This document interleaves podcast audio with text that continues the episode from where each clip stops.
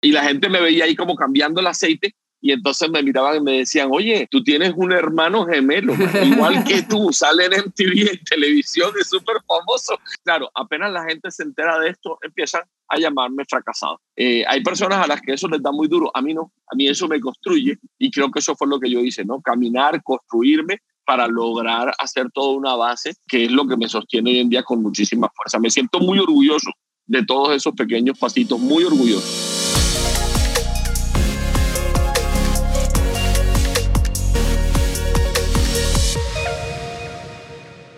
What up people, bienvenidos a un nuevo episodio de Factor Esencial. Sin duda alguna, hoy es una de esas conversaciones que llevo esperando un tiempo aquí en el programa. Ustedes saben que Factor Esencial nació con el fin de poder compartir historias que nos inspiren y nos llenen de motivos para querer seguir viviendo, para seguir teniendo el coraje de trabajar por los sueños. Y definitivamente el invitado de hoy es una de esas personas que ha inspirado a muchos, que sin duda alguna nos ha provocado muchos antojos y que ha hecho que las mujeres y los hombres del hogar quieran empezar a cocinar y los que ya cocinaban, pues que tengan muchas más herramientas. Si quisiéramos definir al invitado de hoy en una sola palabra, me atrevería a decir que es creatividad that. Y de pronto añadir coraje.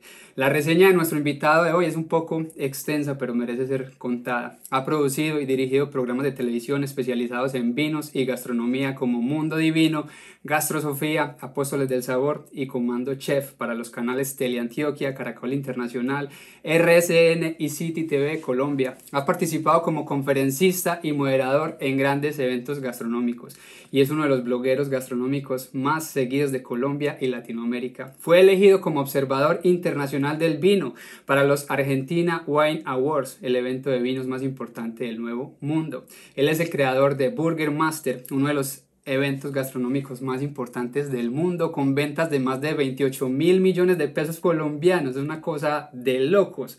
A este le siguieron el Sushi Master y el Pizza Master, condecorado por el gobierno colombiano y el Consejo de Medellín con nota de estilo como colombiano ejemplar que aporta a la sociedad desde la gastronomía. En el 2017 recibió reconocimiento como mejor empresario gastronómico de Antioquia y fue nominado a los premios Portafolio. Él es el hombre que con un teléfono y una idea sacudió la economía de un país entero. Con ustedes, Tulio Zuluaga, más conocido como Tulio Recomienda, de verdad, Tulio, qué, qué honor, qué placer, qué privilegio, qué bonito que te hayas tomado el tiempo de regalarnos este espacio. Así que bienvenido a Factor Esencial y airraza.com.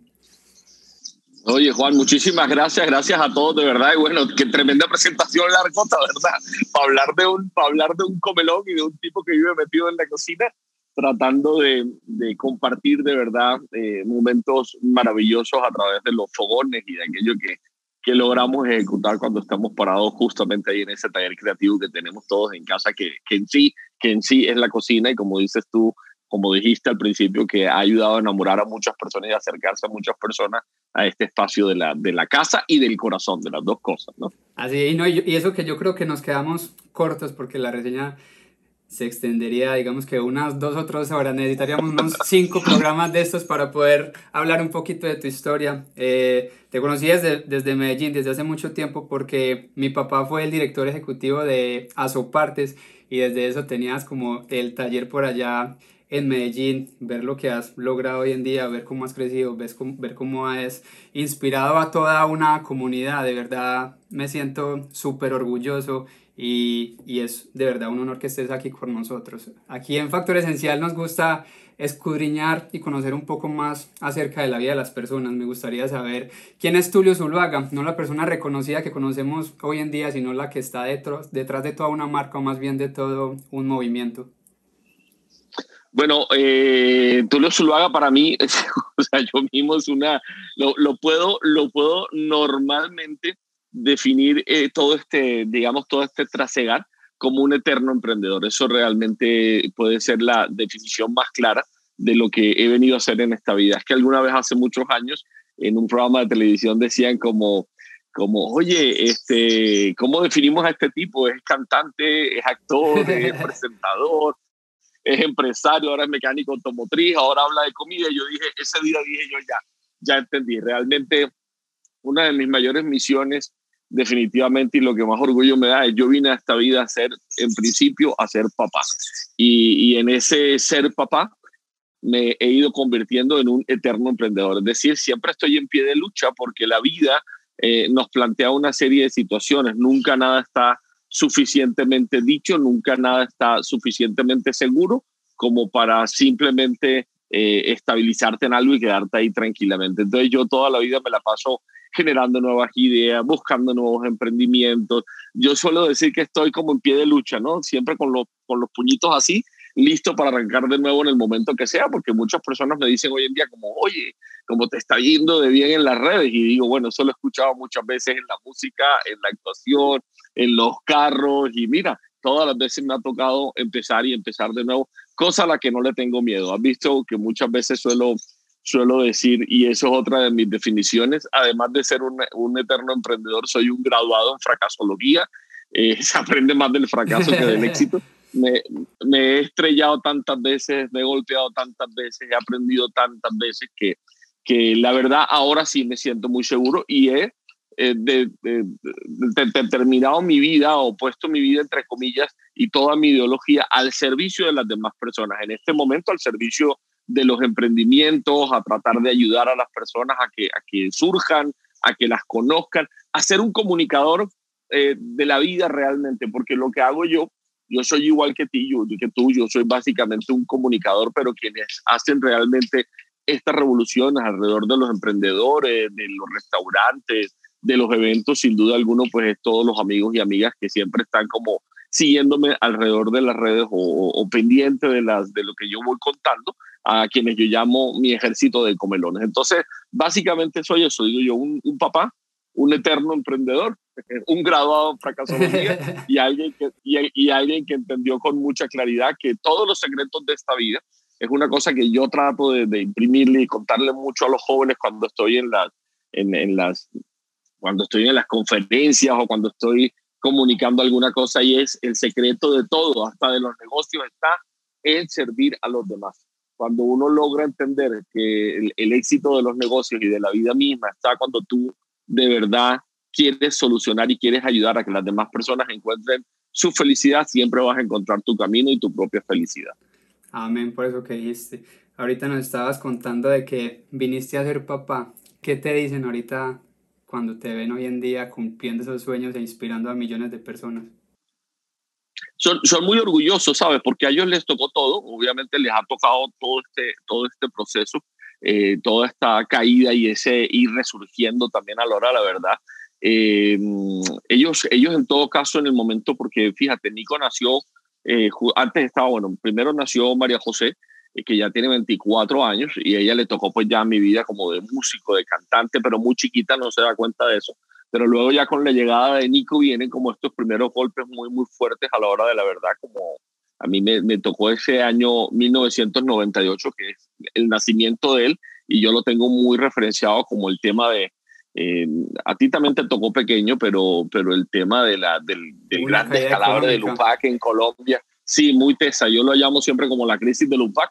Eh, y ahí fue cuando, cuando comienzo a cambiar como tal, ¿verdad? Y es cuando me doy cuenta que realmente tenía que hacer muchas otras cosas y no podía seguir viviendo en ese momento de ese único sueño que yo tenía, que era cantar. Eh, y luego a todos, fueron viniendo, ¿no? Luego vino Dani, luego vino Cami, todos muy pequeños, pero les tocó todo este todo este cambio del papá que venía trabajando en televisión, siendo presentador, pero trabajando por la gastronomía, hasta esto que está sucediendo hoy en día. Todos son arte y parte de esto.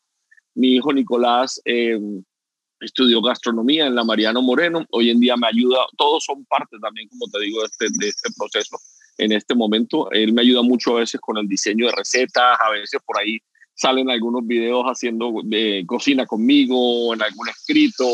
Eh, mi hijo Daniel que es el segundo que tiene 19 años, es el encargado de todo lo que son las líneas de YouTube eh, y de la aplicación de Tulio Recomienda, que últimamente ha cogido mucha fuerza y ha crecido bastante. Eh, mi esposa, hoy en día, bueno, las, las, las, dos hijas sí no tienen nada que ver con, con todo el tema gastronómico. Mi esposa también está metida en este tema, ya toda la vida manejaba todo el tema de finanzas y cosas con el gobierno, impuestos, todo este tipo de cosas, sobre todo en los eventos grandes. Y, y, a raíz de la pandemia, que tuvimos que volcarnos un poco más a la cocina, que yo empecé a cocinar todos los días.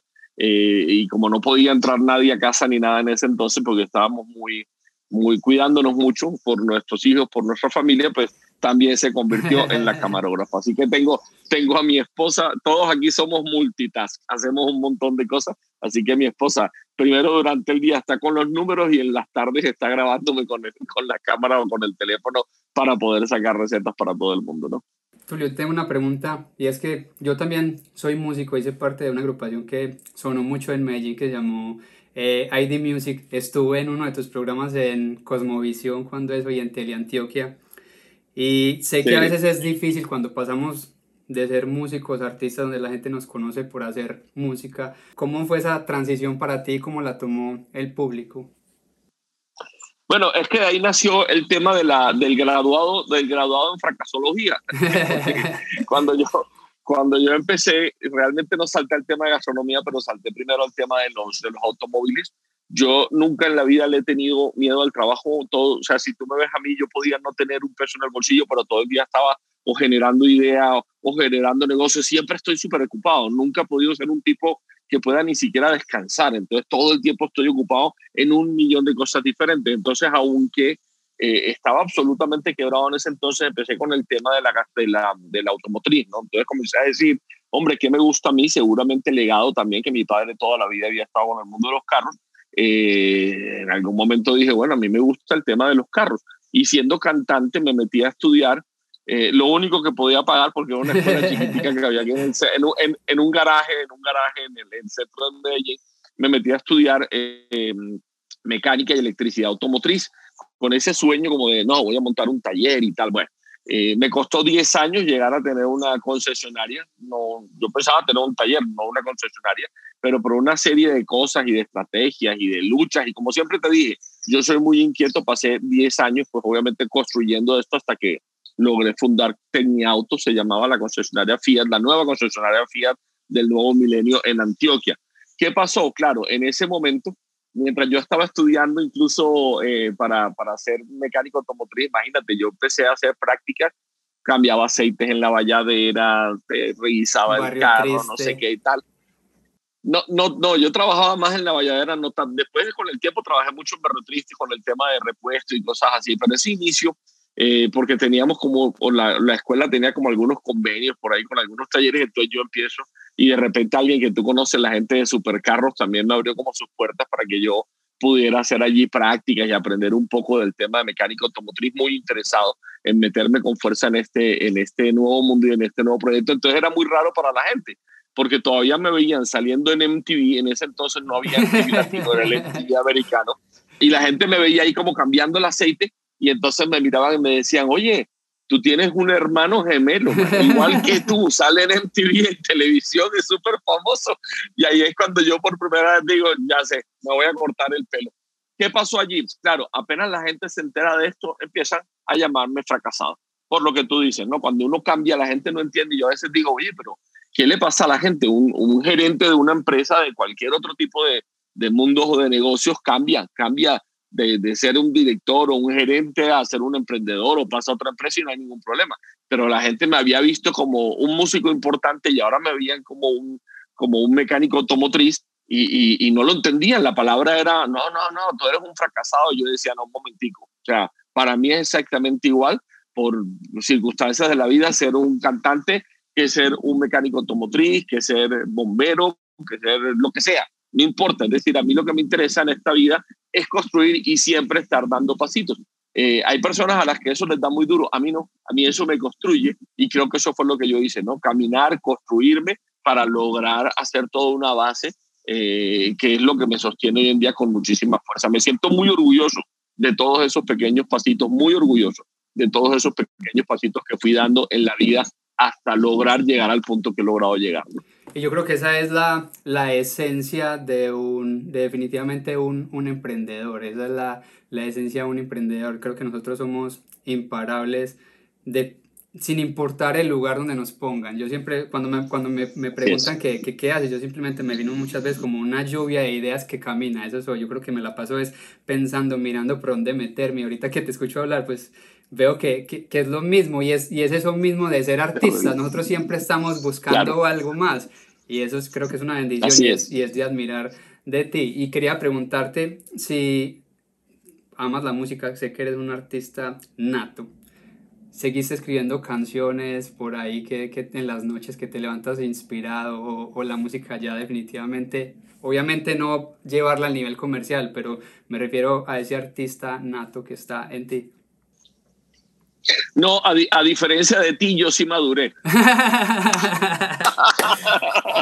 No, no, ahí viene el álbum mío. No, no, no. no. Yo lo digo porque, como es una historia tan larga, cuando la persona me pregunta, me dice, oye, ¿la música qué? Yo digo, ah, no, maduré.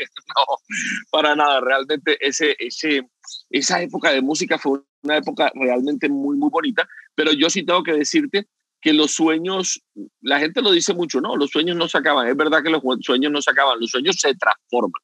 Eh, realmente yo sí me desligué completamente del tema musical porque yo soy un tipo que se va convirtiendo y es, es yo sabes que yo tengo tres, como tres preceptos para los, para los emprendedores y siempre digo que tú debes actuar en esta vida con pasión, entendimiento y bondad. Y dentro de ese tema de pasión y entendimiento, en esos dos primeros puntos, una de las cosas más importantes es conviértete en tu emprendimiento.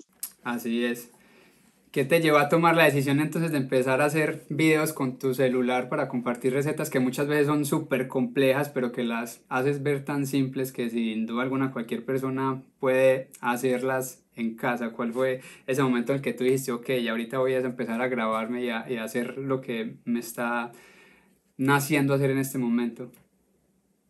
Bueno, la verdad es que el tema es que yo te decía al principio que yo soy un eterno emprendedor, ¿cierto? A veces uno piensa que ya, que su vida está completamente definida, que está absolutamente tranquila. Uno siempre cree, y yo suelo decir que soy un eterno emprendedor precisamente por eso, porque llegas a veces a momentos en que, en que dices, bueno, ya, aquí estoy muy bien, a ti te tocó el tema seguramente de Colombia, en una explosión automotriz, una cantidad de ventas, una subida del mercado automotriz impresionante, a me tocó un pedazo de eso pero luego obviamente también vino una gran crisis y me tomó esa crisis por sorpresa. Yo no era un tipo que tuviera músculo financiero para poder sostener eh, con mucha tranquilidad todo un negocio de automóviles, porque yo había llegado al mundo de los automóviles fuera de estudiar, pero había logrado tener una concesionaria a punta de estrategia. Mejor dicho, yo logré montar una concesionaria cuando la gente ve eh, el manual del eterno emprendedor que está publicado en, en, en, en, ahí en, el, Google, si googleas el manual del eterno emprendedor, vas a encontrar y cuento toda la historia cómo monté la concesionaria con un carro prestado. Y con un solo carro prestado empecé a vender y a vender y a vender carros. Entonces fue un proceso muy, muy bonito, pero también era un proceso muy pequeño. Cuando hubo una mini crisis, pues obviamente ahí caí yo y me toca volver a empezar de cero, salir otra vez a las calles.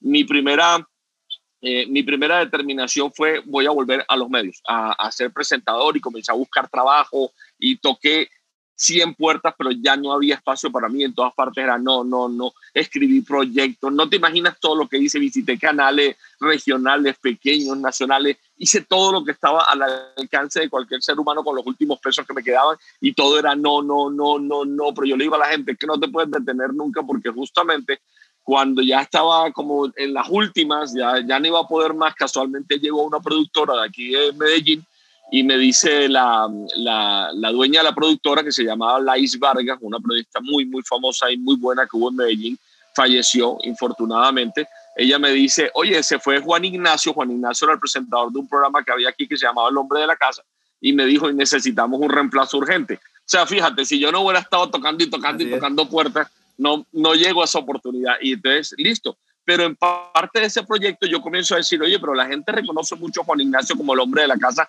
esto es como, como si fuéramos a cambiar el personaje principal de una telenovela.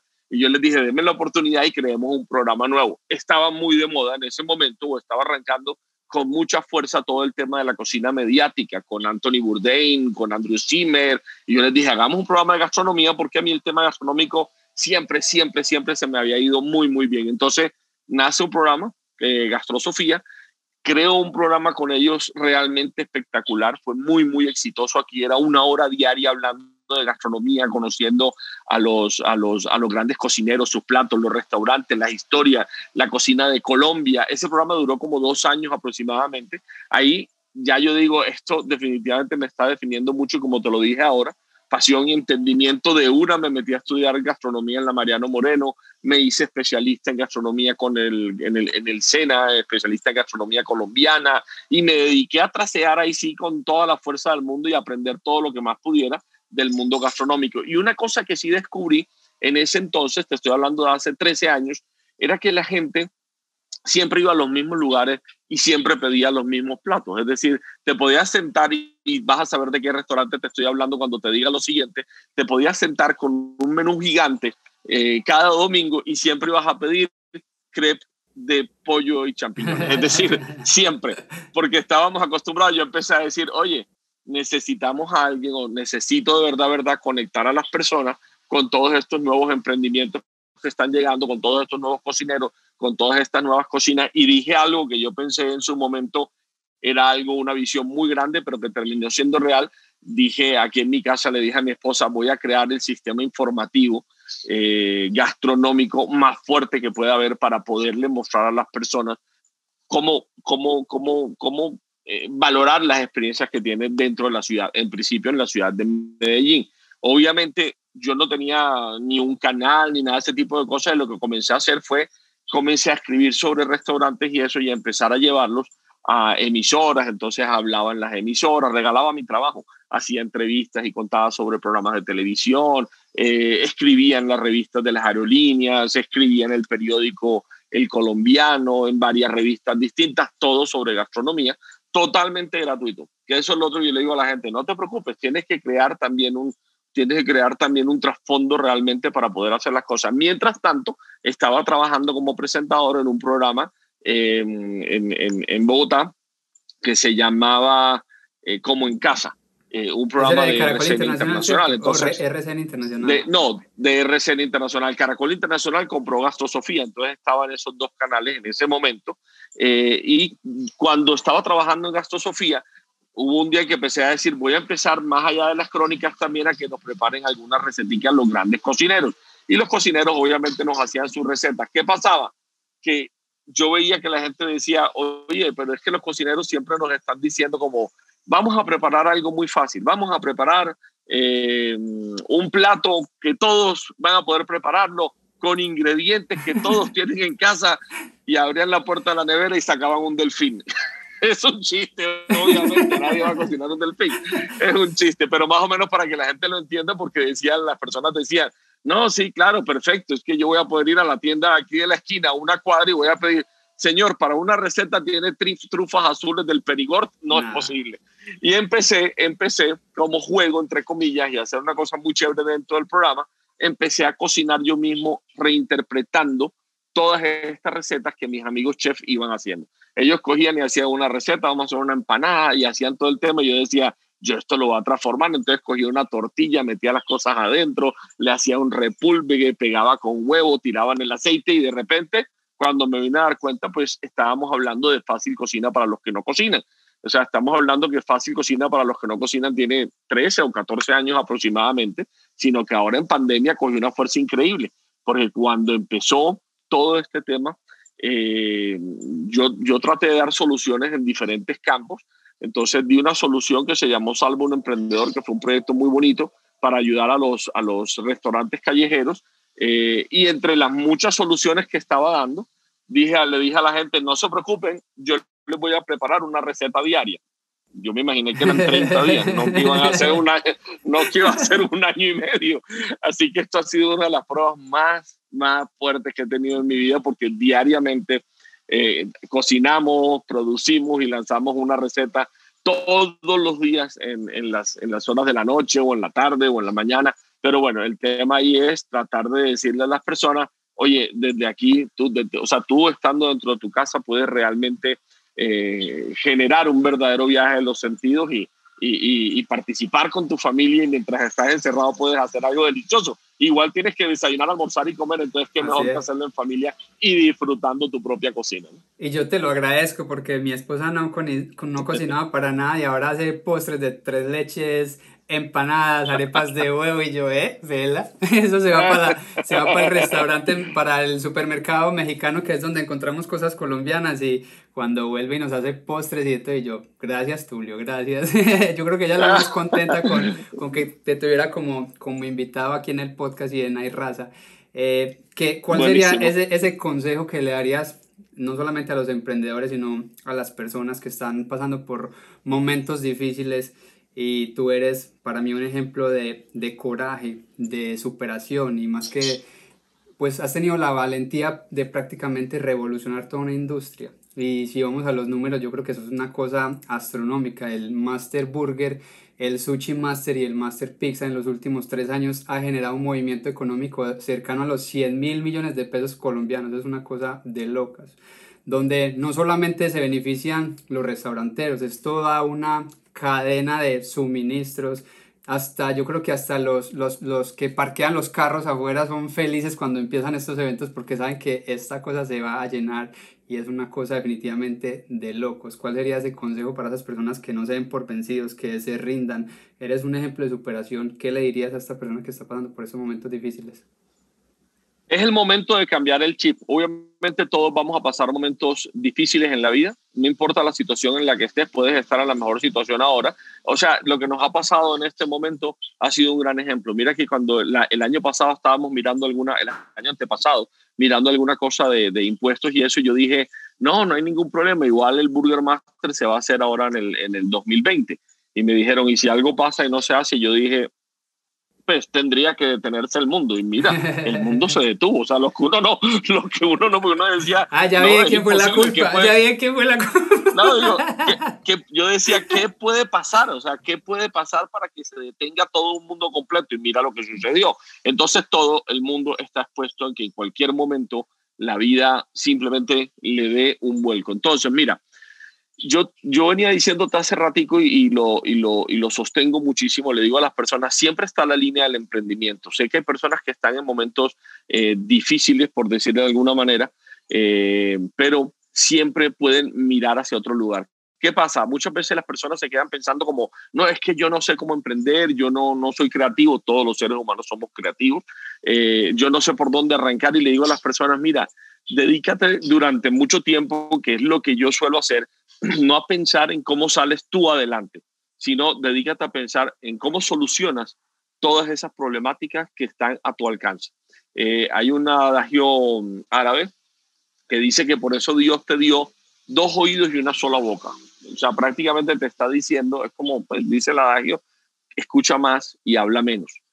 ¿Por qué? Porque te está diciendo de verdad, verdad, que todo el tema del éxito y de poder salir adelante y de poder cambiar tu vida está, te lo había dicho antes, cuando tú empiezas a solucionar las cosas de las demás personas. Entonces, es verdad que en el servicio está el éxito de todos. ¿Por qué? Porque nadie, y esto quiero que lo tengan muy claro, nadie te va a comprar lo que tú les quieres vender. Las personas te van a comprar lo que necesitan para solucionar algo de su vida y para ser más felices. Con esa reflexión te estoy diciendo que tú primero tienes que pensar en el otro, en los sueños del otro, en cómo ayudo a que el otro sea más feliz y ahí empiezas a construir tu camino, porque es que hoy en día estamos muy sentados y toda esta nueva generación, desde, antes, incluso la generación anterior a la de hoy en día, ha estado todo el tiempo pensando en que yo me lo merezco todo, eh, yo, yo, yo tengo que pensar en mi felicidad, eh, yo merezco ser feliz primero, yo segundo, yo, y no es así, no es así, esa es una visión que yo sé que a veces uno dice, ay, pero bueno, sí, esas son palabras muy bonitas, pero realmente uno siempre está pensando en su bienestar. Puede ser, pero cuando tú antepones el dinero al servicio de las demás personas, generalmente estás destinado al fracaso.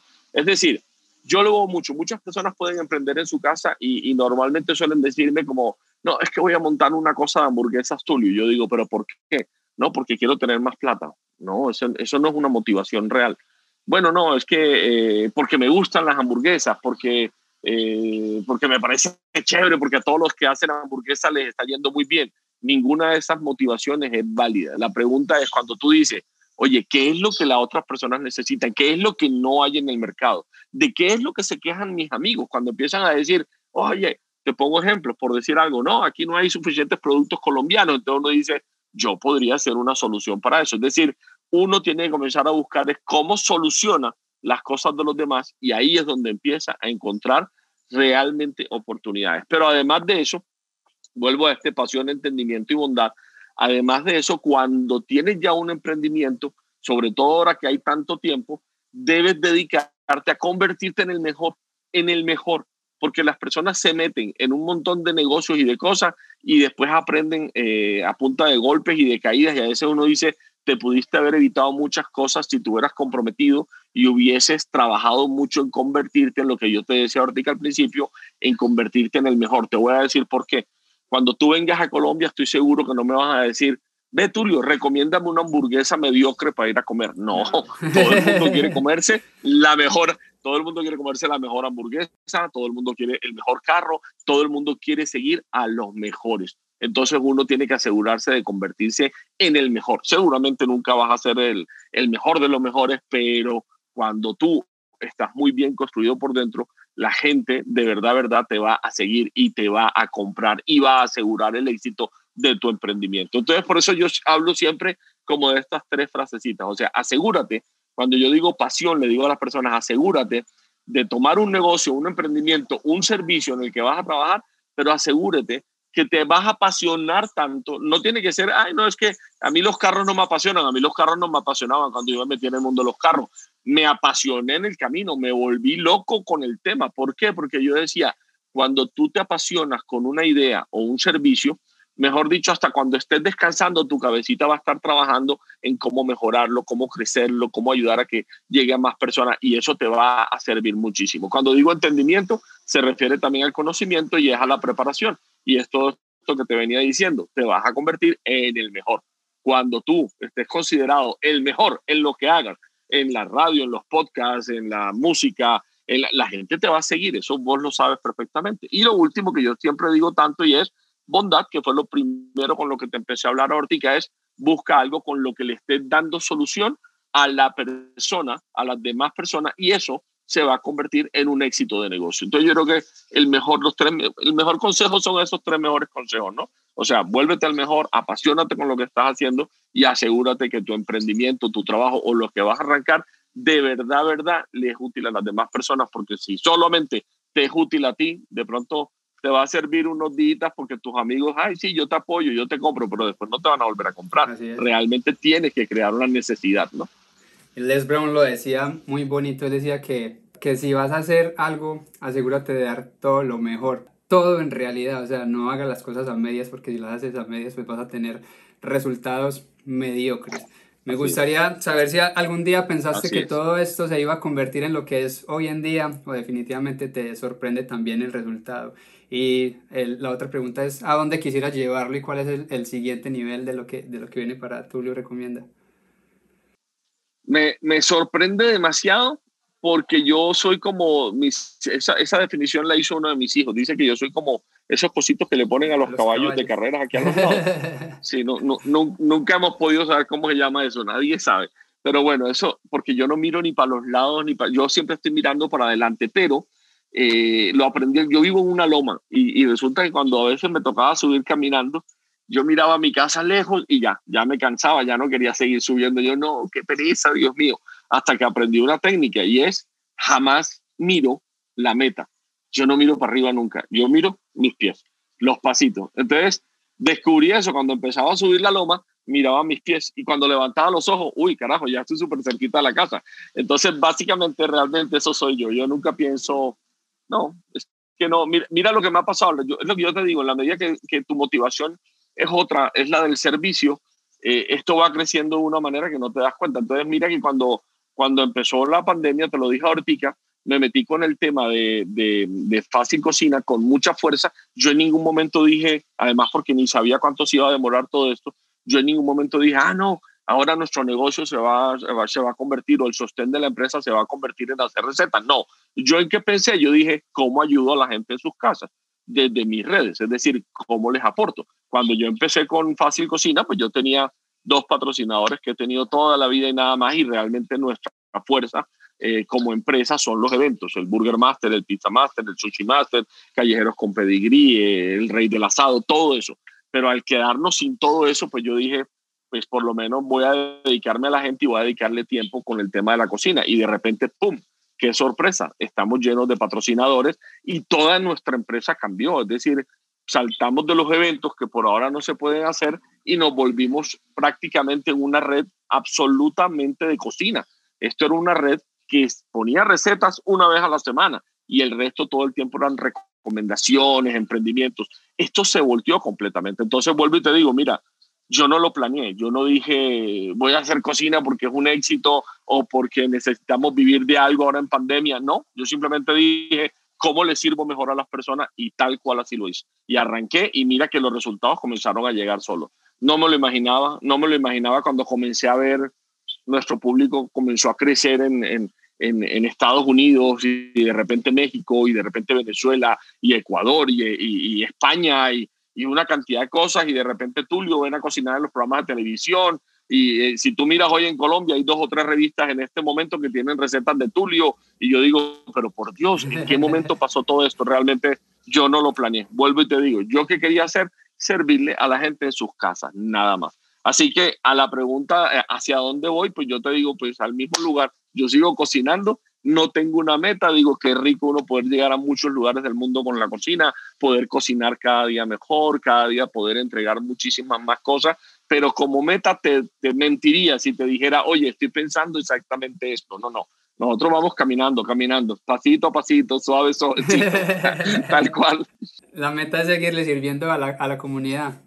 Es, yo todos los días pienso en eso. Fíjate que en mis redes yo creo que funciona muy bien por eso, porque yo no publico ahí lo que yo quiero. Yo no soy el tipo que, Ay, voy a poner una foto bonita. No, yo siempre estoy pensando es de qué manera puedo aportarle a la gente. Ahora con todo este tema de, de, lo que ha pasado en Colombia, con toda esta problemática social y política, yo tomé una línea y mi línea fue, voy a empezar a mostrar emprendedores. Voy a empezar a mostrar que en Colombia hay gente también muy linda, que se la guerrea, que se la lucha con muchísima fuerza y tomé esa línea con, con fuerza y realmente nos ha funcionado bastante bien. Pero ¿por qué? ¿Qué tenía yo en el fondo? No era solamente publicar los videos, lo que yo decía es, quiero inspirar a la gente y quiero inspirar a los jóvenes también para que vean y que cuando uno realmente necesita hacer cosas, pues puede meterse absolutamente por cualquier lado, luchársela por cualquier lado y alcanzar el éxito que está, que está esperando. ¿no? Entonces, vuelvo y te digo, no, no tengo metas, no me lo imaginé, simplemente voy proponiendo buenas ideas para tratar de servirte cada día mejor y siempre el resultado de ese, de ese tipo de acciones termina siendo algo bastante exitoso. Amén por eso. Yo creo que el mensaje es dejar de de buscar excusas y empezar a tomar más decisiones que nos lleven a la acción. Tulio, ¿quién, quién cocina en la casa? yo antes, antes lo cocinaba yo, luego eh, sin mucho conocimiento, toda la vida me gustó mucho la cocina, hasta que ya luego estudié todo el cuento. Luego mi esposa se encontró con la cocina y empezó a cocinar durante una época fascinada, le encantaba. Estudió también conmigo algunos cursos en, en la Mariano Moreno, pero no, hoy en día ya tenemos un equipo, tenemos una, una jovencita que nos ayuda muchísimo con todo el tema de la cocina y eso, porque hoy en día ya nosotros vivimos metidos en la cocina todo el día. Imagínate, nosotros producimos, tú que estás en este medio, nosotros producimos tres publicaciones al día entre videos y publicaciones diarios de lunes a lunes. Nunca paramos y esto es de años. Aquí no se para ni el 31 de diciembre ni el primero, pase lo que pase, no se para. Entonces entenderás que realmente necesitamos mucha ayuda porque estamos desde las 6, 7 de la mañana produciendo casi hasta las 10, 11 de la noche. Y creo que es una bendición, creo que cada post que haces, ahorita está viendo el de esta mañana que eh, promocionaste creo que un, un, lugar de comidas y eso fue una cosa de loco, salió hasta en el periódico porque se llenó, pero además no poder y, y, quiero agradecértelo como, como colombiano. Eh, porque lo que haces de, de, de, querer seguir inspirando a los demás casi que es un acto heroico hoy en día. Hoy en día donde vemos que hay tanto ego, tú mismo lo decías ahorita, yo, yo, yo, y el hecho de querer empezar a servir a los demás y el hecho de, de realmente hacerlo, no es simplemente hablarlo, creo que es un acto heroico y verdad que lo, te lo quería reconocer desde aquí, desde, desde Estados Unidos, para toda nuestra comunidad latina en México, en Centroamérica, aquí para toda nuestra raza.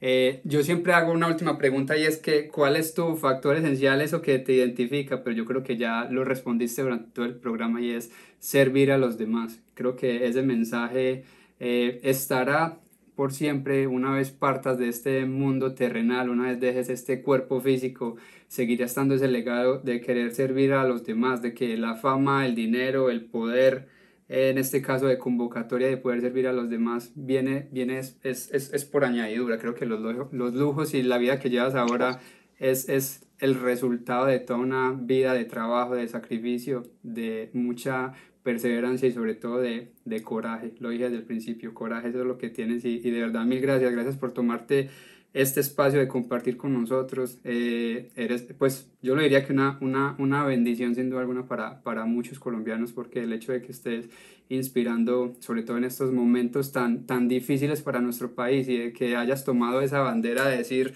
no voy a ser parte del problema, soy parte de la solución. Y ver esos restaurantes llenos, aun cuando en las calles muchas, mucha gente está batallando, creo que uno dice, esto, eso en realidad es hacer país. Y de verdad quería agradecértelo públicamente y, gracias por estar aquí en Factor Esencial, en Night Raza. De verdad, mil, mil gracias. Gracias, hermano, me, me llenas el corazón. Gracias por hablar tan bonito, eh, por premiarme con tus palabras, por supuesto. Eh, sí, básicamente, básicamente creo que el factor esencial, como bien lo dices tú, es ese, ¿no? El servicio. Yo vi una frasecita aquí en Medellín que me llamó mucho la atención cuando llegué. En un taxi, de hecho, decía en un vidrio atrás, decía, el servicio debe ser vicio. Y desde entonces dije, claro, ese para mí es, va a ser el, el norte y la bandera de absolutamente todo, ¿no? Mira, ahí, ahí te saludó Pepe, ahí te saludó Pepe. Ahí está familia, muchas gracias por estar aquí conectados, no se pierdan el próximo episodio.